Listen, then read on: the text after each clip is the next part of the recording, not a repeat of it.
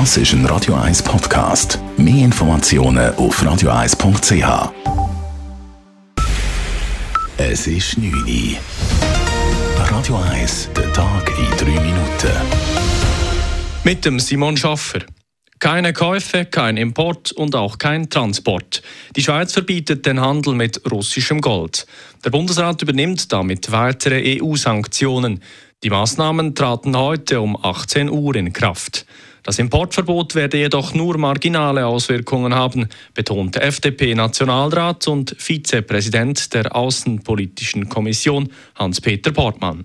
Es ist zwar so, dass die Schweiz eine grosse ähm, Goldhandelsdrehscheibe ist, insbesondere für Raffinerien. Das heisst also, es wird Rohgold oder Münzengold in die Schweiz geliefert und werden da zu Goldbarren umgegossen. Da muss man aber sagen, dass Russland eigentlich einen einstelligen Prozentsatz vom Gesamtgold, wo über die Schweiz läuft, ausmacht. Vor dem neuesten Sanktionspaket war nur die Ausfuhr von Gold nach Russland untersagt.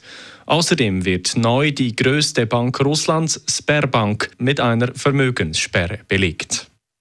Ein Brand im Kunsthaus Zürich zwingt den Betrieb zu einer Teilschließung. Gestern Abend kam es aus noch ungeklärten Gründen zu einem Brand im Packraum des Kunsthauses. Der Brand konnte rasch gelöscht werden, Personen kamen nicht zu Schaden. Am Brandherd selbst waren zudem keine Kunstwerke gelagert, die hätten evakuiert werden müssen. Dies bestätigte ein Sprecher des Kunsthauses.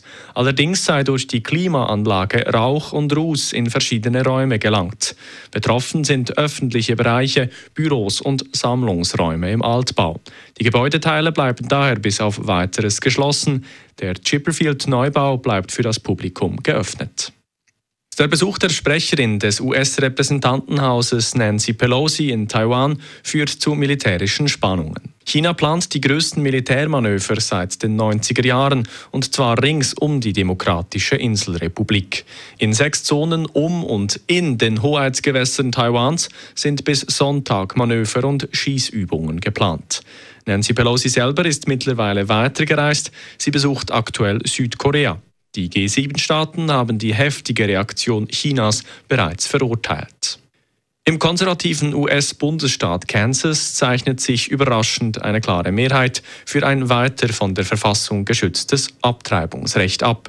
Nach Auszählung eines Großteils der Stimmen liegt der Anteil der Nein-Stimmen bei einem angestrebten Referendum laut der New York Times bei 59 Prozent.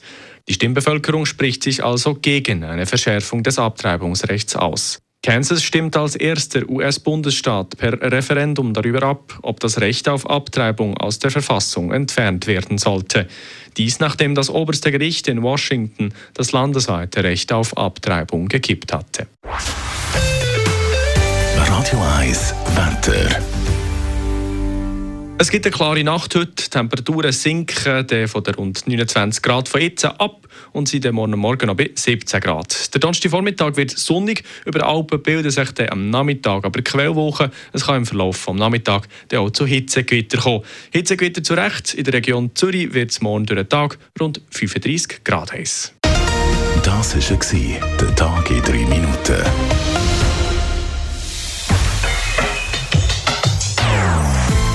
Non-Stop-Musik auf Radio 1. Bei uns klingt Musik einfach besser.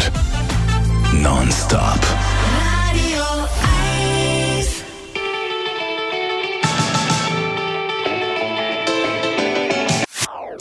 Das ist ein Radio 1 Podcast. Mehr Informationen auf radio1.ch.